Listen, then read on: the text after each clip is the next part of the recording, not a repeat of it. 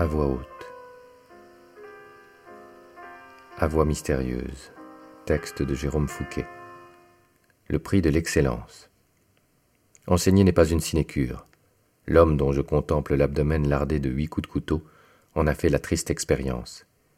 Il gagnait sa vie en professant la physique-chimie dans un des établissements privés les plus prestigieux de la région parisienne, le lycée Saint-Thomas, médaille de bronze nationale et véritable fabrique à champions.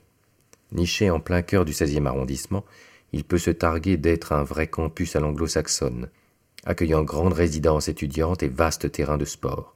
La réussite a un coût, et nos élites ne lésinent pas sur les moyens pour assurer leur descendance. Monsieur Maignan était un enseignant sévère comme la majorité de ses condisciples. Le but avoué de saint Thomas est de préparer ses élèves à l'âpreté de ses classes préparatoires, ses âmes, pour intégrer les meilleures écoles d'ingénieurs ou de commerce. Seuls les plus résistants parviendront au bout, l'établissement mettant un point d'honneur à renvoyer avant la terminale tout adolescent qui ne présenterait pas le nantissement d'une réussite future. Cet univers impitoyable a manifestement poussé au meurtre. Je contemple le cadavre, ses mutilations bas-ventre, témoins d'un acharnement manifeste. Qui peut en vouloir autant à un être humain? J'ai été sollicité pour cette affaire par M. Dubois, le proviseur. Nous sommes à trois semaines des examens de fin d'année, là où se jouent les résultats des élèves et le classement du lycée à la maille nationale. Le chef d'établissement a également diligenté la police, il n'en a pas le choix, mais en tant qu'ancien militaire, il s'en méfie de toutes ses forces. De plus, il a peur qu'une enquête officielle ne vienne perturber l'esprit de ces charmantes têtes blondes. Il ne vise pas moins que la première place du classement cette année et n'a pas ménagé ses efforts pour y arriver. Recrutement de plusieurs enseignants étrangers reconnus, équipement de toutes les salles de classe d'un projecteur vidéo, réfection complète de la cantine, aménagement des résidences pour accueillir cinquante élèves supplémentaires. Il est temps d'amasser les lauriers de cette débauche de capitale. François L., un officier de la DPJ, a été nommé sur l'affaire. Le proviseur l'a invité à la plus grande discrétion, le cantonnant à des entretiens dans l'enceinte du commissariat tandis qu'il m'octroyait l'enquête de terrain. J'ai été embauché en tant que pion, ce qui me permet de circuler à ma guise dans l'établissement observer les faits et gestes et converser sans retenue avec les élèves et enseignants. Ma mission est d'empêcher que le sang de M. Magnan ne vienne souiller la réputation grandissante de saint Thomas. M. Dubois me fait confiance pour que je déniche le coupable en un temps record pour dissiper la menace qui plane sur son établissement et permettre à ses élèves de lui offrir la première place, consécration d'une brillante carrière qui court sur trois décennies. Moi, c'est Matt, Mathieu, ou Matt Brain, le surnom affectif donné par mes anciens collègues du 36. J'ai quitté le monde courroucé de la police pour celui dufteux des enquêtes privées. J'ai gagné en confort ce que j'ai perdu en adrénaline. Ma première idée me pousse à comprendre qui peut avoir accès au bureau du proviseur. Celui-ci me confie ne pas le verrouiller la nuit venue n'en ayant pas le besoin. Tous ces documents importants à l'abri dans une autre pièce attenante fermée à double tour. Le meurtre a eu lieu tôt, aux alentours de six heures du matin. N'importe quel résident, professeur ou étudiant a pu s'introduire dans les locaux durant la nuit et déposer le cadavre dans le bureau. Cela représente environ mille suspects. Cette affaire démarre comme un adagio de Jean-Sébastien Bach. Je demande à M. Dubois si des non-résidents peuvent avoir accès. Il répond de façon catégorique. Lui seul dispose des clés pour ouvrir et fermer le lycée, ce dont il s'acquitte tous les soirs et tous les matins. Son logement de fonction est au rez-de-chaussée du bâtiment administratif, un pied-à-terre cossu de 120 mètres carrés qui fait de nombreux envieux. Il me détaille son emploi du temps du jour, réglé comme un coucou suisse. Il s'est levé comme à l'accoutumée à 5h30, a fait son petit footing habituel entre les platanes de la cour géante du lycée, avant un petit tour à son bureau pour traiter son courrier. Il affectionne le calme qui y règne avant la furie des premiers cours. Il m'évoque spontanément une première piste conduisant à un petit groupe d'étudiants baptisé Casse Prépa, qui sévit depuis quelques mois sur le campus. Tag, dégradation de matériel, menaces dans les boîtes aux lettres du conseil d'administration, leur mécontentement semble assez convaincant. Il reproche à saint Thomas de ne présenter qu'un modèle de réussite, délaissant les élèves qui ne s'orientent pas vers des classes préparatoires. Le hic, c'est que personne ne sait vraiment qui se cache derrière casse prépa. Monsieur Dubois, pourtant ancien colonel, se refuse à installer des caméras pour confondre les fautifs. Ce paradoxe titille mon esprit. Le proviseur profiterait-il indirectement des troubles de ces têtes brûlées? J'ai l'intention d'appliquer une méthode que j'affectionnais en tant que flic pour avancer sur la piste des fauteurs de troubles Un stratagème aussi simple qu'efficace. Après quelques palabres avec des ados bavards, j'ai ouï dire qu'une certaine Léa, élève de terminale, était le récipiendaire de tous les potins du lycée, animant un café du commerce prompt à délier les langues de ses camarades.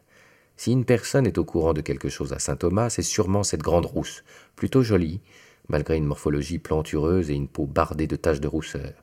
Elle sévit en général à la cafétéria le matin entre les cours ou à la bibliothèque après les leçons de l'après-midi. C'est là que je la retrouve, babillant au milieu d'un groupe de cinq adolescents. Je la sollicite pour un aparté dans une des cabines où on peut consulter silencieusement les ouvrages qui nous intéressent. Tout est fait pour plonger les adolescents dans une ambiance calme et studieuse. Je commence par saisir son sac à dos que je plaque avec autorité sur une petite table en bois. Mon agressivité la surprend. Je lui annonce que j'ai repéré son petit manège et entreprends la fouille de ses affaires. Elle se débat, mais je parviens à la maintenir à distance. Le temps de sortir un petit sachet que je brandis devant ses yeux. Vaincue, elle se laisse choir sur une petite chaise métallique et entreprend le récit larmoyant de sa vie misérable, ponctuée d'un père absent et d'une mère au chômage. Elle a commencé à fumer pour calmer ses insomnies, puis elle a trouvé un moyen de se faire un peu d'argent de poche.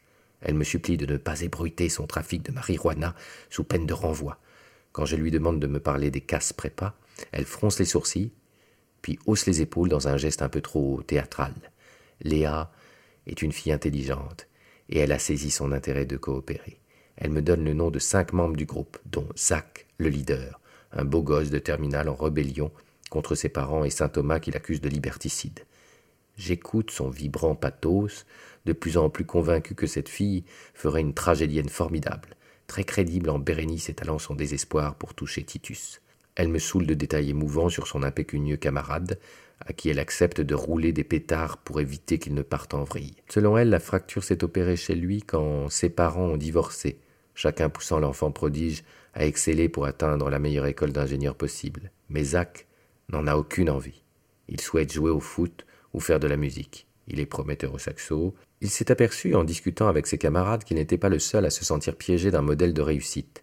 Il a donc créé un petit groupe dans le but d'infléchir la politique du lycée et forcer son directeur à pousser davantage la scolarité des élèves vers les voies alternatives. J'ai l'occasion d'approcher le leader des casseurs de prépa dès le lendemain, lors d'un tournoi d'interclasse de foot organisé par le préfet du lycée, M. Sylvain, un type à la mine juvénile perdu derrière ses petites lunettes rondes que j'avais pris pour un lycéen.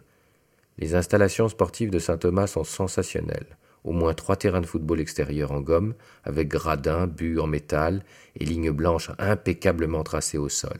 Rajoutez sept gymnases, deux piscines intérieures et deux terrains de volley, et vous avez un panorama plus complet. Je me souviens de la pauvre cour de récré de mon école avec son vieux terrain de basket, qui consistait en une planche de bois pourri accrochée à un arbre, un carré dessiné à la craie en son centre. La bourgeoisie a du bon. Monsieur Sylvain m'explique avec un grand sérieux que l'éducation sportive des élèves est un point clé dans leur réussite scolaire, surtout pour les garçons. En clair, plus ils se défoulent le midi, plus ils sont apaisés et prêts à donner le meilleur d'eux-mêmes au DST de l'après-midi. Zach est capitaine de son équipe, la Terminale 4, grande favorite pour la victoire finale. Il faut dire qu'il n'est pas étranger à cette cote, maniant le ballon avec une dextérité impressionnante. C'est un grand blond, mèche de cheveux sur les yeux, taillé comme un athlète, plus vif que la majorité des petits gabarits. C'est un excellent sportif doublé d'un très bon élève, moissonnant chaque année la plupart des distinctions du tableau d'honneur. En sus, son comportement est irréprochable, aucune heure de retenue en deux ans et demi, des éloges à l'appel dans son carnet, élève exemplaire, adolescent modèle, ou encore attitude irréprochable, qui pourrait le soupçonner de s'adonner à des actes de vandalisme ou à rédiger des mots obscènes à l'attention de ses professeurs Léa m'a avoué que Zach organisait une petite soirée chez lui avec une vingtaine de camarades le lendemain.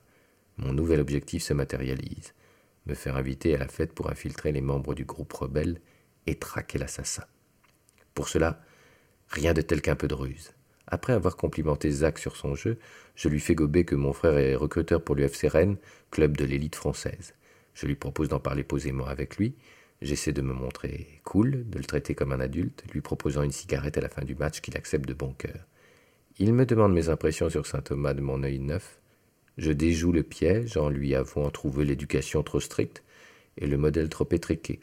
Le lendemain, Je lui propose deux places pour le prochain match du PSG, prétextant recevoir tout le temps des billets de mon frangin, mais ne pouvant les honorer la plupart du temps. L'adolescent est touché par mon geste. C'est la première fois qu'un personnel de l'établissement lui manifeste autant de sympathie. Je lui propose de l'inviter à dîner le soir même pour peaufiner la stratégie de recrutement auprès de mon frère. Il décline. Et dans un élan d'allégresse me propose de venir chez lui, lors de la petite soirée improvisée qu'il organise. Je feins la gêne avant d'accepter. C'est en souriant intérieurement à mes dons de manipulateur que je me dirige vers la salle de repos. Un haussement de voix me fait tiquer. La professeure de mathématiques des terminales, une grande femme élancée, sort vaillamment de la pièce à la minute où j'y pénètre.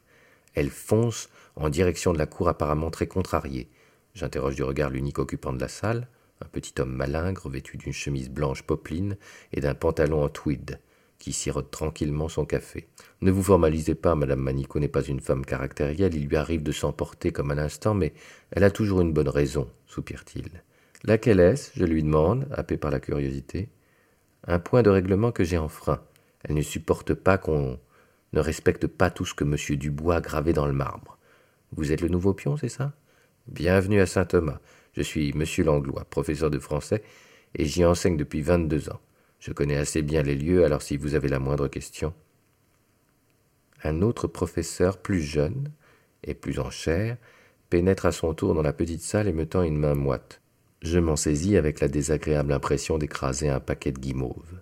Monsieur Zinerski se présente en tant que professeur d'histoire des premières et terminales. Bienvenue dans cet établissement de Barjot, Matt. Je ne suis là que depuis un an, mais je peux déjà vous dire qu'il se passe des choses pas nettes ici. Les casse pas, j'ose. Si vous voulez mon avis, ils ont raison de pousser la direction à bouger. Ce lycée est trop sclérosé sur ses principes du siècle passé. Qu'est-ce que tu racontes? intervient monsieur Langlois. La vérité, répond le prof d'histoire, tout ceci finira mal. Est-il au courant du meurtre? Pourtant la police a emporté le corps de M. Maignan vers sept heures, la veille, avant que les enseignants n'aient investi les lieux. Le proviseur a communiqué sur une maladie pour protéger ses élèves, mais aussi son personnel enseignant. J'aurais bien aimé comprendre le cynisme de M. Zinerski, mais la sonnerie de mon téléphone m'oblige à m'excuser auprès des deux enseignants. L'officier de la DPJ est au bout du fil. Je m'exfiltre vers le volumineux platane du fond de la cour. Le résultat de l'autopsie ne m'apporte pas grand-chose. Monsieur Maignan a été poignardé de huit coups portés à l'estomac et au foie, probablement mort au troisième. Je soupçonne François de m'appeler pour me soutirer des informations. Je reste évasif sur mon enquête, lui expliquant que je n'ai rien trouvé encore de suspect. Il se montre insistant, pointant du doigt ma position privilégiée au cœur du lycée, lui se contentant de procès-verbaux d'enseignants peu volubiles et focalisés sur la réussite des élèves de leur classe. Je coupe court aux remontrances, remettant l'officier à sa juste place de gratte-papier. Les anciens flics sont toujours les plus revanchards. Il me semonce à son tour, me donnant l'occasion de lui raccrocher à la barbe pour mettre fin à la séance de reporting. Après tout, je ne lui dois rien, il n'est pas mon chef. Quand je reviens dans la salle de repos, M. Zinerski et M. Langlois se sont évaporés au profit d'une certaine Mme Wepler, professeure d'anglais, grande et blafarde comme l'écorce d'un boulot.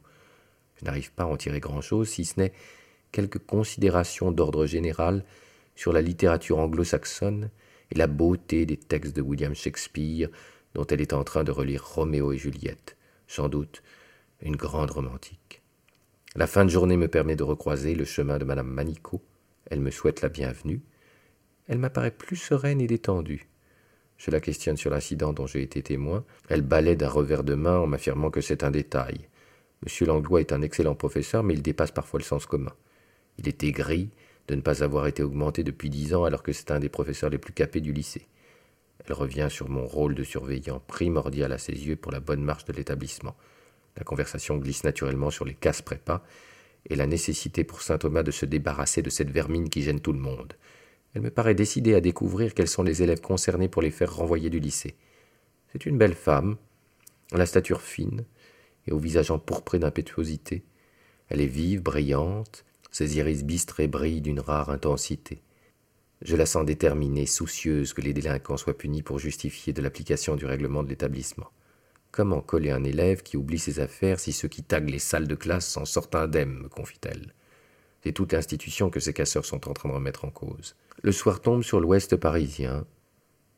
Je repense aux jérémiades de Léa sur l'enfance difficile de Zach quand je découvre le perron de sa maison. Ça fait longtemps que je n'ai pas vu le petit Trianon de Marie-Antoinette, mais c'est l'idée qu'il m'en reste. à plus petite échelle, un grand bâtiment de pierre de taille sur deux niveaux, avec des colonnes corinthiennes bordées par une esplanade. Je ne sais pas ce que son père fait comme métier, mais il n'est sans doute pas dans le besoin. Un certain David fait pivoter l'imposante porte d'acier et m'indique que Zach est dans le salon, occupé à soigner sa playlist. Nous sommes une petite vingtaine, un symposium d'élèves de Saint-Thomas a arpenté un large vestibule, une grande cuisine ouverte à l'américaine et un salon de ministère. Aucun adulte autre que moi pour veiller sur cette ribambelle d'adolescents, la plupart déjà éméchés, qui gesticulent sur une musique techno trop bruyante à mon goût. Ce qui m'étonne chez les jeunes aujourd'hui, c'est leur besoin de vivre le monde en accéléré. Je me tourne vers Léa, qui se fait servir un morito par un métis à la carrure de videur de boîte de nuit. Je suis impressionné par la taille des épaules et des biceps de l'adolescent et me demande à quoi ses parents le nourrissent, sans doute pas aux céréales bio. Léa me fait un clin d'œil en aspirant goulûment son cocktail. Je sollicite un tour du propriétaire, qu'elle m'accorde volontiers. Elle semble y avoir ses aises. Je me demande quelle relation elle peut entretenir avec Zach. Sûrement plus qu'une simple entraide entre étudiants. Elle me fait la bio de notre hôte. J'apprends que son père a créé sa société informatique qu'il a revendue à Amazon dix ans plus tôt, récoltant un pactole qui lui a permis de faire construire cette belle propriété en plein cœur du 16e arrondissement de la capitale. Il a ensuite divorcé, puis s'est remis en ménage avec une femme plus jeune qui bosse dans le domaine pharmaceutique. Je l'interroge sur leur absence du soir. Ils sont partis chasser à la campagne, comme c'est pratique. Le papa n'octroie peut-être pas d'argent de poche à son fiston, mais il lui laisse son château de temps en temps pour qu'il s'amuse avec qui bon lui semble. Il ferait sans doute mieux de veiller à ce que les mômes ne mettent pas à jour le feu à leur lycée. Léa se dit surprise de me voir parmi les invités, m'avoue que c'est la première fois que Zach se rapproche d'un pion. J'ai une chance inestimable. Elle me questionne sur la suite de mon plan. Vais-je dénoncer les casse-prépas à la direction? Je la rassure. J'essaie d'abord de comprendre leurs mouvements avant de les juger et de les faire condamner. Elle m'abandonne au milieu de l'escalier qui mène à l'étage pour répondre à la sollicitation de sa copine Marie, qui veut danser sur Tons and I du groupe Dance Monkey. Elle m'avoue que celle-ci batte depuis quelques jours. Elle a une relation avec un professeur du lycée qui ne lui accorde que peu de temps étant déjà marié. Elle devait le voir ce soir, mais il a décommandé au dernier moment. Je m'interroge sur la promiscuité élève-enseignant. Comment résister à l'attrait d'un être qui vous nourrit intellectuellement, et de l'autre côté, comment ne pas succomber au charme de la jeunesse qu'on côtoie tous les jours? Je décide de continuer la visite du manoir seul, et progresse dans la montée quand l'alarme de mon smartphone se lance. 20h30, l'heure de faire des sérénades à ma fille. J'agrippe mon appareil quand je perçois des murmures qui proviennent d'une double porte en bois par laquelle filtre un ray de lumière tamisée. Je me rapproche et colle mon occiput à la paroi. J'entends plusieurs voix de garçons et de filles qui parlent d'un plan et de lutte. Il est question de cours de sciences naturelles et de dégradation. Un adolescent évoque la tyrannie de M. Dubois, décrète que les professeurs ne sont que des larbins inféodés au directeur, dont ils exécutent stupidement le règlement digne d'un État totalitaire. Je reconnais la voix de Zach. Une jeune fille le contredit en affirmant que M. Zinerski est différent. Le groupe convient que c'est le seul qui ne s'est pas encore fait ponctionner le cerveau car il est nouveau. Le leader du groupe ajoute qu'il a rencontré un surveillant compréhensif également. Je me sens flatté. Cela fait un prof et un pion. Très insuffisant pour inverser la tendance. Il reprend une logorée anarchiste revendiquant le droit de se faire entendre, pour lui, la seule action efficace consiste à faire plier l'administration du lycée, son frère aîné ayant essayé avant lui la conciliation diplomatique par le biais des délégués et parents d'élèves. Une bérésina. Monsieur Dubois en avait profité pour resserrer la vis des règles draconiennes de saint Thomas.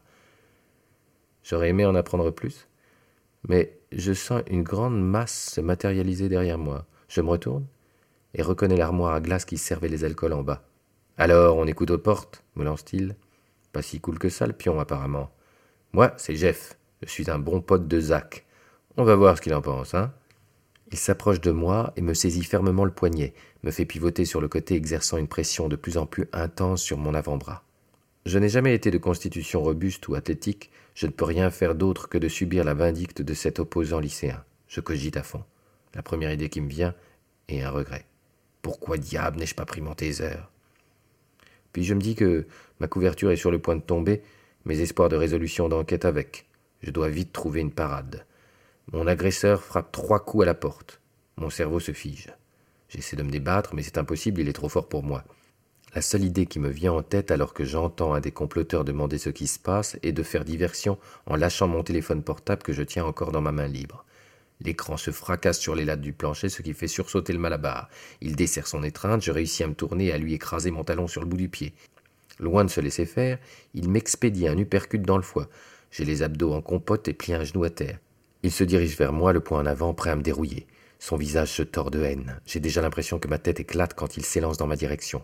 Ma vision s'obscurcit. Je crois que c'est dû au choc, mais je comprends que c'est la lumière qui s'est éteinte. Les plombs ont lâché. Quelques secondes me suffisent pour me remettre sur pied. Je tâte la masse colossale devant moi. Il tente de me frapper à l'aveugle sans succès. La lumière revient. Je suis derrière lui. Je parviens à le surprendre grâce à une technique de prise de gorge de Krav Maga que j'ai apprise à l'école de police et qui m'a déjà sauvé la vie. Jeff, pris de vitesse, perd le contrôle et se soumet. Son regard est implorant. Je sais qu'il va obtempérer quand je lui fais signe de se taire. Zach demande ce qui se passe derrière la cloison. Je prends alors ma voix la plus mièvre et demande au groupe si quelqu'un veut des boissons. Une fille me remercie et me dit qu'il leur reste encore assez de munitions. Je redescends l'escalier avec mon nouveau meilleur ami en le menaçant de revenir lui faire sa fête s'il parle à quiconque. Je sens que mon discours a fait son petit effet. Sitôt arrivé au rez-de-chaussée, il baisse la tête et déguerpit à l'autre bout de la maison. Je m'en sors bien, malgré deux dommages collatéraux.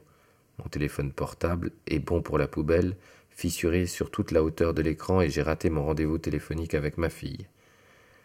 Elle saura me le reprocher. Le lendemain, à des allures d'apocalypse, je suis tiré du lit à six heures par M. Dubois qui allait au téléphone. Il m'annonce avoir découvert un nouveau macabé d'enseignant dans son bureau. Je rapplique en vitesse et croise François L, qui fait les premières constatations. Monsieur Verneuil, professeur de philosophie, gît au pied du bureau du proviseur, le corps marqué de pas moins de onze entailles. Le proviseur nous demande si nous avons des pistes ou si nous pataugeons dans cette affaire comme son enseignant dans son hémoglobine. L'officier de police judiciaire avoue n'en être qu'aux premières hypothèses. Il n'a vu aucun enseignant suspect à ce stade et s'intéresse au groupe de casse-prépa dont il n'a pas identifié les membres. À mon tour, je lui tire mes premières conclusions. Contrairement à mon collègue, j'ai identifié les fauteurs de troubles, mais il est impossible que l'un d'eux soit mêlé à ces tueries.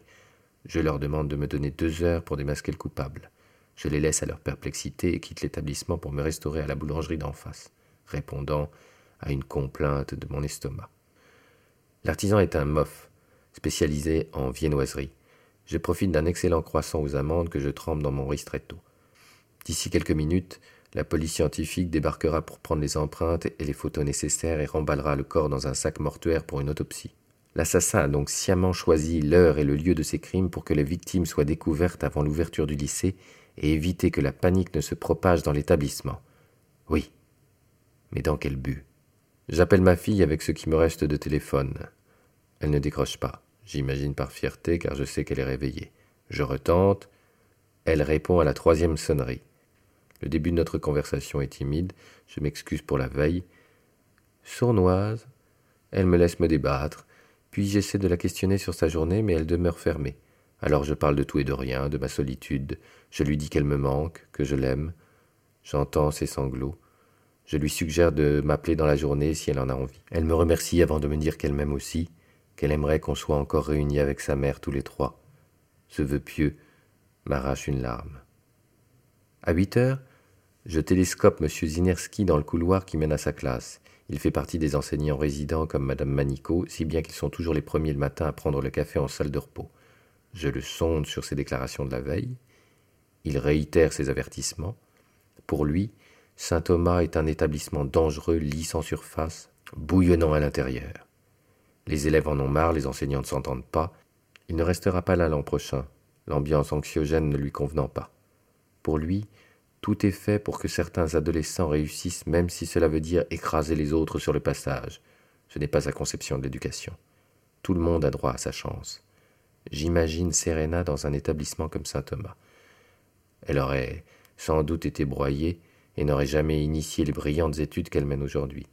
Je me rends compte que je suis fier de ce qu'elle est devenue. Ce n'était pourtant pas gagné quand elle était petite. Je regagne la cour pour donner le champ sur ma mission de surveillant. J'ai encore deux personnes à voir pour solutionner cette affaire.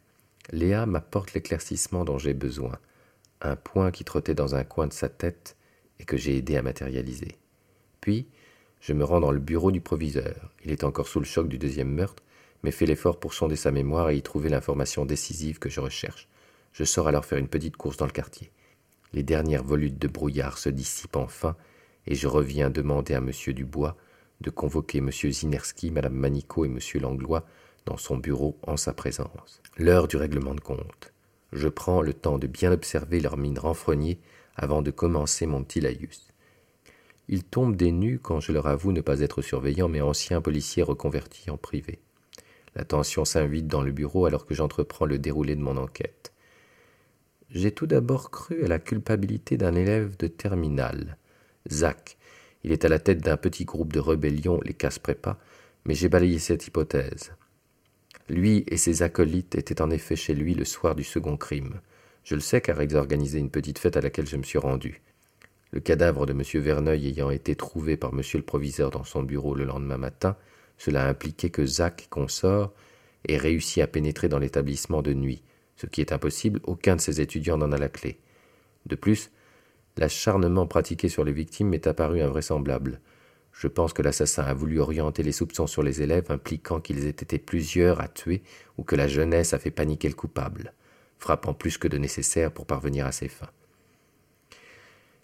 Mes soupçons se sont donc naturellement portés sur des professeurs résidents. D'abord, M. Zinerski, qui est le professeur le plus critique sur les méthodes de l'établissement et qui se querelle fréquemment avec le directeur. Ensuite, Mme Manico, qui mène la guerre contre le groupe de Zach et qui aurait intérêt à mettre celui-ci hors d'état de nuire en lui faisant porter le chapeau des deux crimes. Et puis, un événement a attiré toute mon attention.